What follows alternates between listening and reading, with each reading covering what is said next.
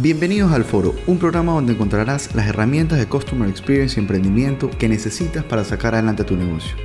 Mi nombre es Alejandro Romeo, soy consultor en Customer Experience y Estrategia y estoy feliz de contar contigo en este capítulo. Hoy les voy a compartir qué es lo que está haciendo Walt Disney para lograr ser ícono, para lograr ser referente a nivel mundial en temas de experiencia de consumidor. Todos los emprendedores, empresarios, directivos, cuando quieren empezar a trabajar en experiencia de cliente, tratan de entender qué es lo que pasa en Disney para lograr ser realmente líderes. A ver, lo que pasa en Disney es realmente extenso. Hay muchísimos aspectos importantes, pero les voy a traer ciertos aspectos que ustedes en su negocio pueden empezar a llevar a cabo. Primero, tener identificado todos los puntos de contacto del cliente. Cuando me refiero a todos, son todos. Por ejemplo, en Disney, cuando vas a un hotel de Disney, ellos saben cómo va a sonar el despertador, lo tienen calculado, qué programa vas a ver cuando prendes la televisión, el shampoo, la toalla, el jabón, la temperatura del agua. Todos los detalles, todos esos puntos son importantes para que el cliente no falle.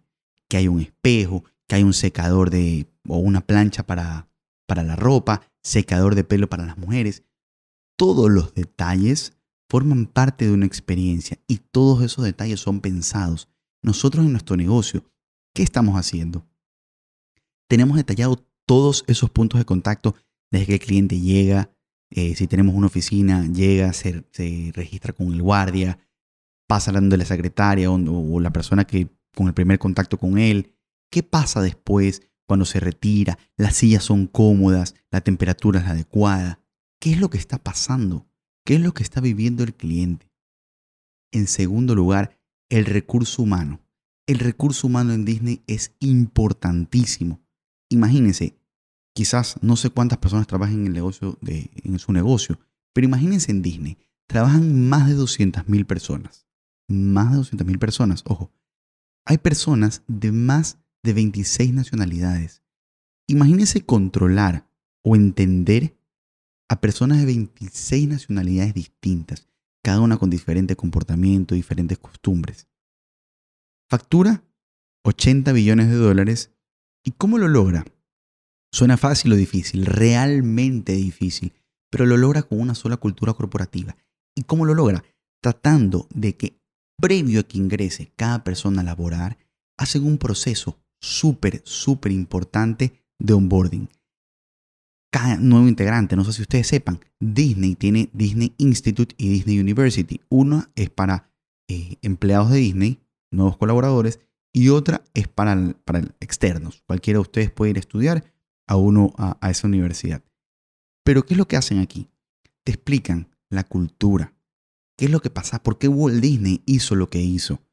Te detallan cuáles son los valores de Walt Disney, de la corporación. ¿Qué debes considerar? ¿Qué es lo más importante? Te detallan todo cuando es un libro bastante grueso, donde está todo el detalle para que no tengas errores. Luego de que aprendiste todo, conoces, revisaste, te tomaron lecciones y pasas el curso que te han dado, recién puedes ser no empleado, miembro del elenco. Y aquí viene la tercera lección. Las palabras que se usen en el negocio de ustedes tienen que tener algún impacto. Ellos no dicen, ejemplo, empleado, dicen miembros del elenco. Ellos no dicen, eh, estás, en el lugar. Ellos se refieren que cuando están, no sé si sepan, Disney tiene dos pisos. Piso que nosotros conocemos, los que han ido a Disney, y el piso de abajo. Tiene un subterráneo que es realmente grande, del mismo tamaño de Disney, donde están tras bambalinas. ¿Qué quiere decir esto? Que cada uno puede estar haciendo lo que quiere, pero cuando cada persona sube al piso donde están los clientes, donde están, no le dicen clientes, le dicen huéspedes, donde están los huéspedes, cada uno está en show. Todos tienen un papel, tienen un rol fundamental que deben respetar. Nunca vamos a ver a un Mickey Mouse acomodándose el disfraz. El disfraz, desde que salen al show, al espectáculo, están con el disfraz impecable. Nunca vamos a ver quizás comiendo a un personaje.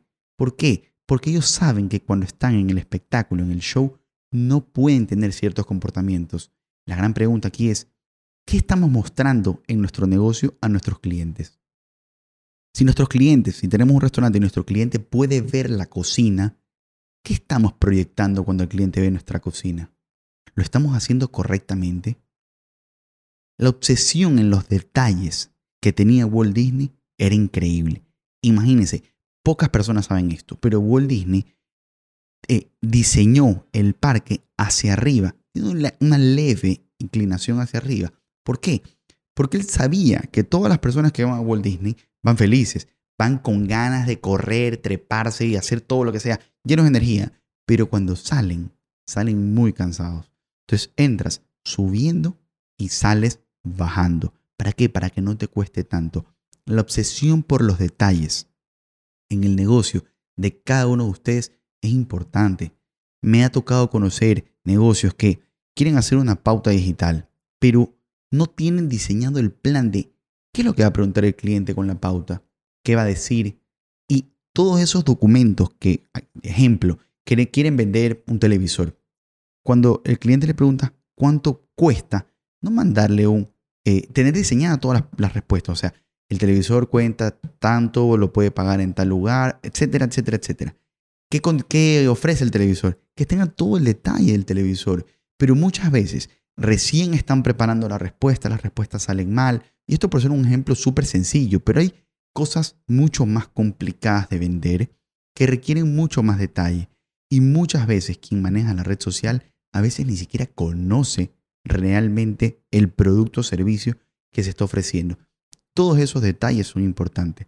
No sé si ustedes sepan, por ejemplo, tanta obsesión tenía en los detalles Walt Disney que habían lugares que él había diseñado, que él había considerado que deben ser pintados todos los días del año. Luego que se cierra Walt Disney, hay lugares que se pintan para que no se note el desgaste. desde luego, el siguiente día ya empiezan a caminar miles de miles de personas por cada uno de esos puntos, cogen las mismas cosas, pero logran pintarlo para que se proyecte, que se cuide el ambiente y puedan cobrar lo que cobran. Sabemos que visitar uno de estos parques de atracciones no es barato, pero tratan de cumplir nuestras expectativas. Entonces, llévense esto. El vocabulario que usemos para, para expresarnos en nuestro negocio es importante.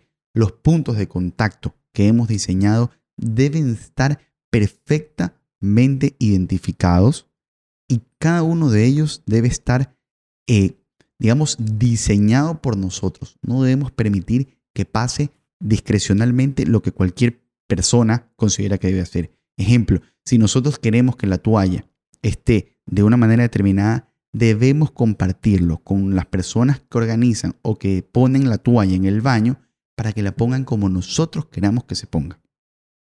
Tercer lugar, ser con los detalles súper atento tener claramente definido qué detalles son importantes para nuestro negocio y de esa manera cuidarlos profundamente.